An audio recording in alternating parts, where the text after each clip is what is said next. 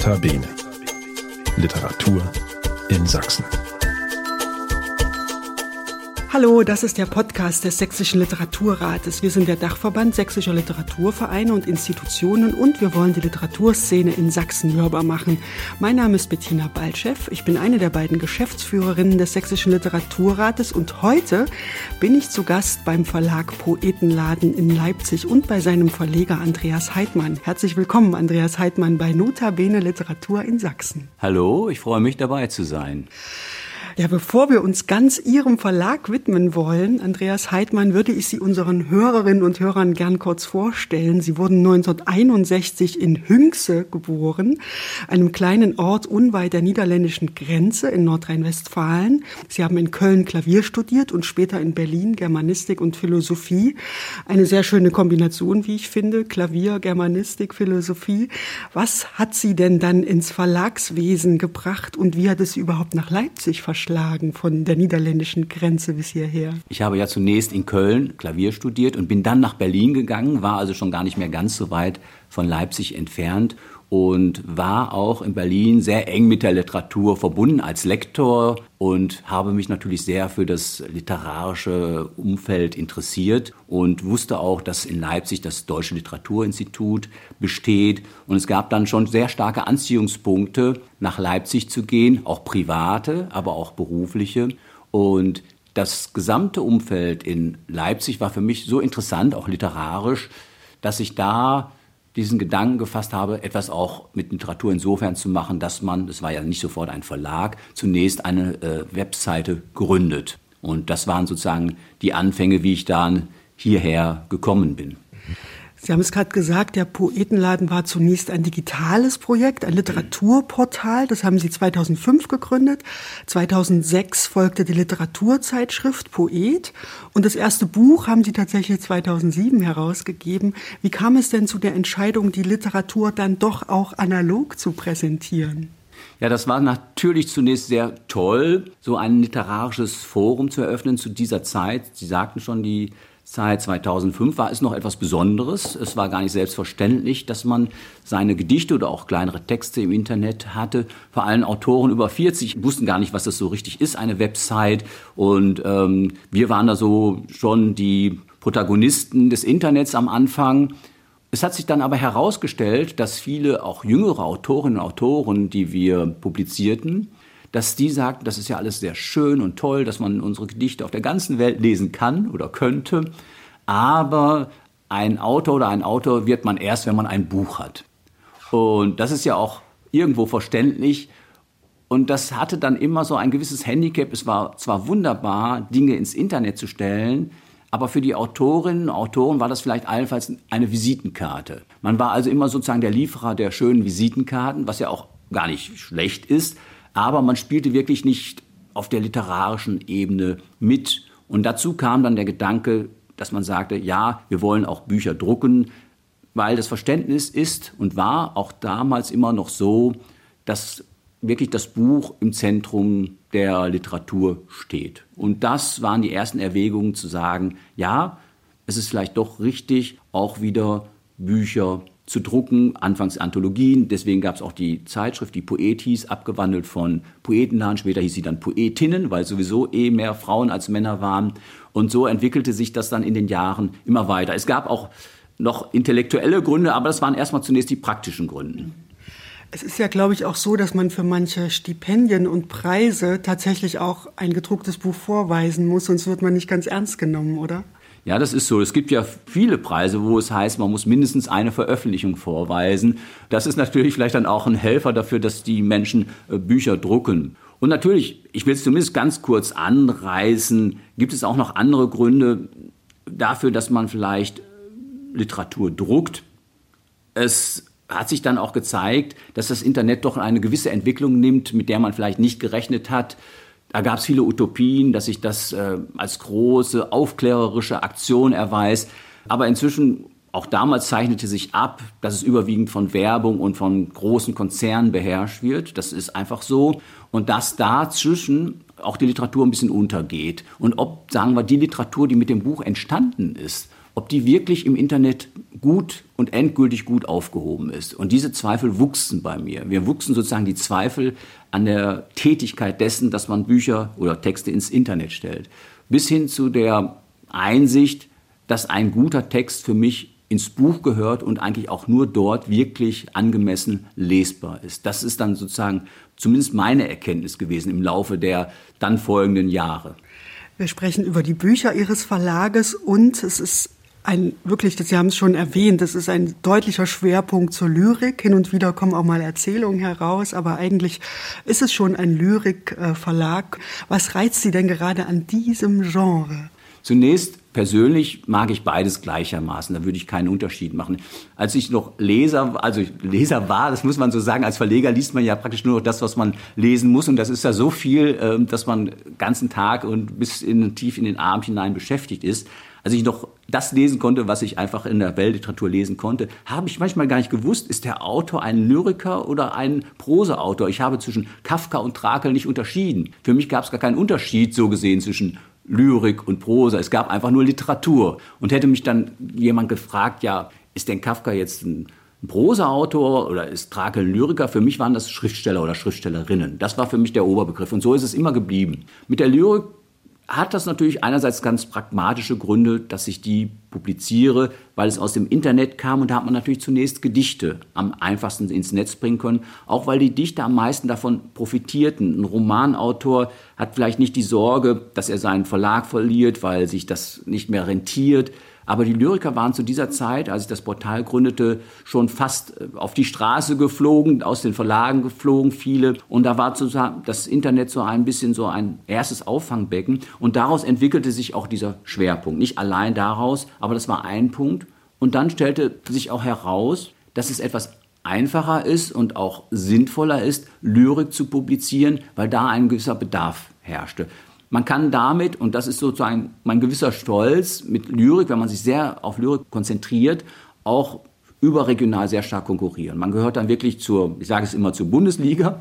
Würde ich das in der Prosa machen, hätte ich natürlich gegenüber den großen eingeführten Verlagen überhaupt keine Chance. Die Autoren, und das habe ich auch erlebt, wandern sofort ab, sobald sie die Chance haben. Ist ja auch verständlich, ist klar. In der Lyrik ist es fast umgekehrt. Die Autoren, selbst bekanntere, wandern uns zu, weil große Verlage einfach immer weniger Interesse daran haben. Das heißt, in diesem Genre der Lyrik kann ich auch rein praktisch gesehen als Verlag auf einer Ebene mitspielen, wo ich sehr, sehr interessante Autorinnen und Autoren bekomme. Das könnte ich in der Prosa nicht. Ja, und dementsprechend liest sich auch die Liste ihrer Dichterinnen und Dichter wie das Who ist Who der deutschen Lyrikszene. Ja, wie finden Sie denn Ihre Autoren oder wie finden die Autoren Sie? Sie haben es ja gerade schon so ein bisschen angedeutet. Ja, das geht wie bei allen Verlagen. Es gibt viele Wege, auch wieder nochmal, um das auf das Internet zurückzukommen. Das war natürlich für die Jüngeren relativ einfach und selbstverständlich, dass man einfach googelte und dann fand man vielleicht den Poeten an und dachte, da kann ich vielleicht ein paar Gedichte hinschicken. Es geht natürlich auch so rum, dass wir gezielt dann auch Autorinnen und Autoren anfragen, die wir über Preise entdecken oder auch davon hören, ja, man ist ja in der Szene drin, dass vielleicht ein bekannterer Autor oder eine Autor ein bisschen ähm, Schwierigkeiten in ihrem Verlag hat, den nächsten Lyrikband zu publizieren. Es gibt ja natürlich auch viele Autoren, die Romane schreiben und dann heißt es in manchen größeren Verlagen, ja, ist toll, wenn der nächste Roman kommt, aber beim Lyrikband warten wir vielleicht noch mal drei oder vier Jahre und dann äh, bis dahin, dass ein größerer Verlag tatsächlich mal gesagt haben soll, ja, Ihre Romane können Sie ja weiterhin bei uns veröffentlichen, aber zu Lyrik gehen Sie doch zum Poetenladen. Also dieses doch nicht bei allen Verlagen, natürlich bei einigen Verlagen erkennbare Desinteresse führt dazu, dass auch diese Autoren auf uns zukommen oder wir davon hören und ähm, so findet sich das auf vielen Wegen eben. Ne? Gibt es denn Lieblingsdichterinnen und Dichter oder muss man sich das vorstellen wie bei den eigenen Kindern, dass man sie alle gleich lieb hat? Ich habe leider jetzt nicht 200 oder 300 Kinder. Äh, dann wäre es wahrscheinlich auch schon schwierig. Auch bei drei will man wahrscheinlich so eine Gerechtigkeit walten lassen, aber bei 300 Kindern wird es. Natürlich gibt es gewisse Vorlieben, aber grundsätzlich gehört für mich dazu, von meinem verlegerischen Verständnis, dass ich immer ein Spektrum zeigen will. Es gibt ja auch Verlage oder auch ja, Reihen, die sich einem gewissen Thema, einer gewissen Eigenart, wie, Kurt Wolf, der hat dann expressionistische Literatur gemacht, also oder aus einer Bewegung kann ein Verlag entstehen. Der hat dann ein sehr starkes Profil in diese Richtung. Aber Poetnahen, wie das Wort auch schon sagt, dieser Laden soll natürlich höchste Qualität vorausgesetzt, eine Offenheit haben der verschiedenen Strömungen, der verschiedenen Avantgarden. Und das ist mir sehr wichtig. Insofern kann ich jetzt schlecht hingehen und sagen, ja, aber genau diese Lyrik gefällt mir besonders gut. Denn ich möchte so ein bisschen, soweit das möglich ist, das Spektrum auch abbilden können. Und nicht sagen, ich mache jetzt genau diese Richtung. Und natürlich gibt's da immer wieder Gedichtbände, die ich ganz, ganz großartig finde. Also ich darf auch hier zum Beispiel jetzt Marie Thematin, das darf ich einfach sagen, weil sie verstorben ist. Das war ein Gedichtband, der hat mich extrem berührt, den fand ich richtig großartig. Der ist auch, auch zweimal sogar in der FAZ besprochen worden als epochales äh, Lyrikwerk. Und es ist auch ein Buch, was mich sehr tief gerührt hat, weil es um, um, den Tod, den antizipierten eigenen Tod und den Tod des Vaters geht. Und das in einer, äh, in einer Weise gedichtet, dass es nicht irgendwie melancholisch oder wirklich traurig ist, sondern auf fast heitere Art, auf sehr gefasste Art. Und das ist schon eine große Kunst, wie ich finde. Und dann gehen Sie ja auch regionale Kooperationen ein. Mit uns zum Beispiel, mit dem Sächsischen Literaturrat, haben Sie bereits zwei schöne Anthologien herausgegeben. Eine mit sächsischer Prosa und eine mit sächsischer Lyrik. Und auch mit der Kulturstiftung des Freistaates Sachsen kooperieren Sie mit der Reihe Neue Lyrik, in der jedes Jahr zwei Bände herauskommen. Wie wichtig ist Ihnen denn auch diese regionale Verankerung hier in Sachsen im Freistaat? Das ist mir natürlich sehr wichtig. Und sie ist insofern gegeben, als natürlich das Deutsche Literaturinstitut hier ist und auch sehr schöne und wichtige Institutionen wie der Sächsische Literaturrat und äh, die Kulturstiftung, mit denen man, mit denen ich zum Beispiel sehr, sehr gern zusammenarbeite. Das Buch, was Sie erwähnen, zum Beispiel der Weltbetrachter, war mir auch besonders wichtig, weil es hat sich so herausgestellt, dass in Sachsen alle 10, 15 Jahre immer so eine fast Handbuch der, der Lyrikszene erschienen ist und wir hatten vor 10 oder 15 Jahren, es gibt eine andere Welt, das auf eigene Initiative herausgebracht, ein, glaube ich, 400 Seiten Buch. Und das war sehr anstrengend und auch vom Budget her extrem schwieriges Werk. Deswegen war es eine tolle Idee und sehr schön, dass wir mit dem Literaturrat dann sozusagen wieder die nächste Bestandsaufnahme, den Weltbetrachter machen konnten. Und das Tolle daran ist ja, Weltbetrachter, das war ein Titel, der mir sofort gefiel. Es ist ja regional, aber wir haben schon einen Titel, der eben nicht so regional klingt, sondern im Gegenteil, also überregional. Und das spielt ja auch ein bisschen da äh, eine Rolle. Wir suchen nicht Autoren, die sich sozusagen in der sächsischen Erde vergraben, sondern Autoren, die über den Tellerrand schauen. Und da gibt es ja auch genug in Sachsen. Und es gibt immer wieder diese Verbindung zwischen dem Regionalen und dem Überregionalen. Das eine ohne das andere in beide Richtungen finde ich schwierig. Da wäre gleich meine nächste Frage. Gibt es denn sowas wie eine spezifisch sächsische Dichtung? Gibt es Themen oder Stimmungen, die immer wieder auftauchen, wenn Sie diese Szene so betrachten? Haben Sie das festgestellt? Es wird immer wieder gesagt, behauptet. Ich denke, für die Vergangenheit trifft das bestimmt zu, dass sich da gewisse sächsische Dichterschulen gebildet haben. Das ist wahrscheinlich so. In der neuen Generation sehe ich das aufgrund der wirklich überregionalen Vernetztheit nicht so stark. Also da würde ich jetzt nicht von einer sächsischen Dichterschule mehr in einer gewisser Weise sprechen. Was man sagen kann, und dafür sind natürlich auch die guten Bedingungen hier wichtig dafür, es gibt, denke ich, weit überdurchschnittlich viele Lyriker und Lyrikerinnen hier in Sachsen, natürlich auch in Leipzig vor allem, aber auch in Dresden. Ich glaube, wenn man das jetzt prozentuell vergleicht mit anderen äh, Städten, wird man staunen. Ich schätze, die Dichte ist hier auch, was die Einwohner angeht, sogar höher als in Berlin. Und man hört das ja immer, wenn man jetzt Preise sieht, wo an junge Lyrikerinnen und Lyriker Preise vergeben werden, dann liest man Berlin, Berlin, Leipzig, Leipzig. Und äh, da kommt vielleicht mal Hannover, nochmal München, aber das ist immer die Reihenfolge. Ja? Das muss man bedenken. Berlin ist ja doch einige Male größer als, Leipzig und dennoch konkurrieren Berlin und Leipzig, was die jüngere Lyrikszene angeht, schon miteinander. Fast nicht gleichwertig will ich nicht sagen, aber in derselben Kategorie spielen sie. Und das ist ja erstaunlich für eine Stadt wie Leipzig. Stellen Sie sich mal Hannover vor. Ich habe nichts gegen Hannover, nicht, dass jetzt, hier kommt kein Hannover-Bashing, aber stellen Sie sich das mal vor. Ich habe Hannover, muss ich jetzt doch sagen, noch nie irgendwie auftauchen sehen hinter einem Namen bei irgendeinem Lyrik-Debütpreis. Ist es dann vielleicht auch so, dass sich so eine Szene dann auch gegenseitig inspiriert? Und natürlich das Literaturinstitut, Sie haben es schon ein paar Mal erwähnt, das wird ja auch hin und wieder mal gebasht. Literaturinstitutsprosa ist so ein hässliches Wort. Aber trotzdem scheint es ja so zu funktionieren, dass sich auch äh, da so äh, Kreise bilden. Das stimmt. Das sind vor allem dann leider jetzt weniger, aber sonst sehr stark auch die vielen Lesungen, die ja auch, ich will nicht sagen spontan, aber einfach aus eigener Initiative von jüngeren Leserinnen und jungen Autorinnen gemacht werden. Da passiert sehr viel. Und das ist natürlich auch wichtig, gerade in der Dichtung ist natürlich der Austausch auch beim Lesen entscheidend. Es ist natürlich ein ganz anderes Gefühl, wenn man irgendwo sitzt und man hört plötzlich eine Dichterin ihr Gedicht vortragen und wenn sie es gut macht, und da haben wir ja auch exzellente Beispiele hier in Leipzig und in Sachsen, dass das wirklich beeindruckt und dass das dazu führt, dass es auch inspiriert, dass andere daraus auch was ableiten für sich. Insofern ist es natürlich doch schon ein großes Feld gegenseitiger Inspiration, denke ich. Und dann hat man ja auch noch das Publikum, ne? Also Menschen, die Gedichtbände lesen, die sind wahrscheinlich auch wieder eine eigene Spezies, die noch ein ganz anderes Verhältnis zur Literatur haben. Das ist ja weniger ein Fastfood-Produkt wie vielleicht so ein Bestsellerroman, könnte ich mir vorstellen. Wie sind da Ihre Erfahrungen? Ja, das hat Vorteile und Nachteile. Der Vorteil ist der, dass es sehr treue Leserinnen und Leser sind. Ich hatte jetzt während der Corona-Krise überhaupt keine Minderung meiner Absätze, weil die, das ist so meine Theorie, die Lyrikleser, das sind echte Leser, die bleiben dabei. Andere Leser, ich will jetzt da keinen so großen qualitativen Unterschied machen, aber es gibt ja auch Leser, die einfach lesen, weil sie das als Unterhaltungswert sehen, vielleicht statt äh, ein Krimi anzuschauen. Diese Leser springen natürlich eher ab.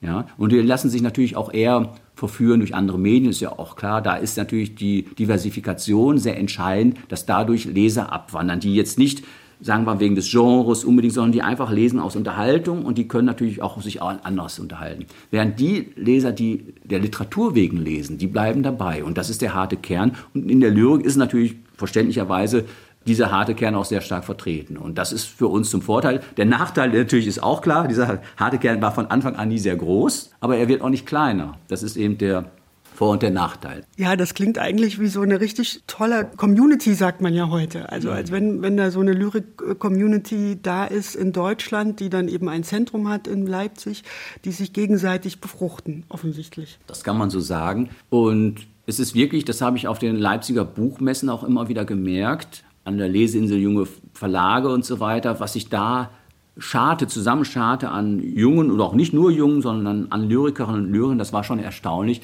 Und ich kenne dann quasi auch alle Lyriker und da ist auch nicht der Unterschied so groß, kommst du aus diesem, bist du in diesem und jenem Verlag, weil eigentlich auch die Veranstaltungen auch sehr eng zusammenführen und weil man auch sozusagen in der Not ein bisschen zusammensteht. Alle wissen, wenn man einen Lyrikband veröffentlicht, wird man keinen Bestseller lancieren. Das heißt also, die wie soll man das jetzt richtig formulieren? Die Einnahmen von Lyrikern und Lyrikern sind durch Bücher und so weiter verschwindend gering. Sie müssen also andere Foren und Möglichkeiten finden. Das sind Lesungen und das ist auch dann das Zusammenhalten, zu sagen, ja, da moderiere ich und da lektoriere ich, damit man sozusagen die Außenkosten ein bisschen einspart. Man holt sich dann jetzt nicht einen Lektor, der vielleicht dann auch ein großes Budget braucht, sondern wenn ich zum Beispiel jetzt einen Lyrikband mache und ich brauche dafür einen guten Lektor, dann frage ich einfach andere Lyriker, die Erfahrung haben und die sagen, ja, ich lektoriere ihn und der, der lektoriert dann wieder den. Das heißt, darin zeigt sich auch diese Community, vielleicht ein bisschen aus der Not geboren, äh, dadurch, dass man eben durch diese geringeren Budgets einfach besser zusammenhalten muss. Ja. Andreas Heidmann, Ihr Engagement für die Literatur ist natürlich nicht unbemerkt geblieben. Für die Literaturzeitschrift Poet haben Sie schon 2010 den Calver Hermann Hesse Preis bekommen und in diesem Jahr nun der Kurt Wolf Förderpreis, eine große Anerkennung Ihrer verlegerischen Arbeit. Ja, und Kurt Wolf, der hat ja seine verlegerischen Wurzeln auch in Leipzig. Wie verbunden fühlen Sie sich denn diesem Mann, der ja auch expressionistische Dichter herausgebracht hat? Er hat ja auch Kafka herausgebracht und in der Buchwissenschaft hier in Leipzig bei Professor Lokatis kann man sich diese Bücher und diese Reihen, die er herausgegeben hat, auch anschauen. Und es gibt so einen schönen Satz von Kurt Wolf, das ist so einer meiner Lieblingssätze, der heißt, man verlegt entweder Bücher, von denen man meint, die Leute sollen sie lesen, oder Bücher, von denen man meint, die Leute wollen sie lesen. Verleger der zweiten Kategorie zählen für uns nicht. Nicht wahr? Ich finde das schon brutal, diesen Satz. Ne? Also wie viele Verleger versuchen natürlich die Bücher so herauszubringen, äh, dass sie ein großes Publikum finden und versuchen hineinzuhorchen und dann das zu machen, was sie glauben, die Leute wollen es lesen. Und wie wenig Verleger gibt es, die sagen, davon bin ich überzeugt, das ist wirklich gut und mir ist erstmal ja, egal muss man sagen, wie viele es dann lesen. Das ist sozusagen die Haltung von Kurt Wolf. Die kann man bestimmt nicht immer in dieser Reinheit durchhalten, aber es ist zumindest eine Richtschnur. Eine Richtschnur, die für Sie auch gilt, offensichtlich. Unbedingt, ja, für mich schon stärker. Sie hatten ja auch einige Institutionen erwähnt. Die sind natürlich auch Unterstützer wie die Kulturstiftung. Die ermöglicht mir natürlich auch zu sagen, gemeinsam natürlich mit den Herausgeberinnen und den Herausgebern, wir machen nur das, was wir für gut halten, qualitativ gut halten. Wir müssen nicht auf die Auflagen schauen, nicht auf den Verkauf schauen. Das ist sozusagen, muss ich wirklich so ausdrücklich sagen, dank der Kulturstiftung des Freistaates Sachsen auch in diesem Fall der Reihe möglich. Das wäre sonst für einen Verlag rein von dem Aufwand und von den Kosten einfach nicht möglich. Man kann nicht nur Bücher machen, sozusagen, die sich in, in, im minderen Auflagenbereich abspielen, weil es gibt einfach zu viel Umkosten. Allein die Druckkosten sind so hoch, die übersteigen dann die Kosten, die man für das Buch hat. Es gibt ja die berühmte Deckungsauflage. Das ist die Auflage, die man mindestens erreichen muss, damit die Kosten wieder drin sind. Die erreicht man nicht mit jedem Lyrikband. Und das heißt, wirtschaftlich gesehen könnte ein Verlag, der so etwas macht, ohne die genannte Unterstützung nicht so existieren. Er könnte sozusagen dem Motto von, von dem lieben Herrn Kurt Wolf nicht folgen. Ja, und von dem lieben Herrn Kurt Wolf gibt es ja noch ein schönes Bonmot, das wird ihm zumindest zugeschrieben, und das lautet, wie macht man ein kleines Vermögen? Man nimmt ein großes und gründet einen Verlag. Ja, und Lyrik, Sie haben es gerade schon gesagt, die findet sich ja selten auf den Bestsellerlisten, unabhängig von den Unterstützern. Wie finanziert sich Ihr Verlag? Haben Sie Mäzenaten in der Hinterhand oder wie arbeiten Sie? Natürlich zum einen ist der Verlag nicht gegründet, um ein großes Vermögen herzustellen. Das heißt, es gibt manchmal auch bescheidene Gewinne, so ist es nicht. Wir haben durch Anthologien zum Beispiel schon große Erfolge erzielt, wo die Auflage doch sehr hoch geht. Wir haben ja auch einige Romane und Erzählungen gemacht. Und zum anderen kommt die Förderung durch Institutionen dazu. Es kommen dann doch immer wieder gewisse auch überregionale Preise, Unterstützung dazu. Es gibt zum Beispiel, was eine sehr natürlich gute Sache für so Verlage ist, die das machen, den Deutschen Verlagspreis, der dann auch öfter vergeben wird und den wir jetzt zweimal auch bekommen haben. Das sind natürlich schon alles Elemente, die dazu beitragen, dass sich sozusagen das Schiff gut in den Wellen hält und nicht untergeht.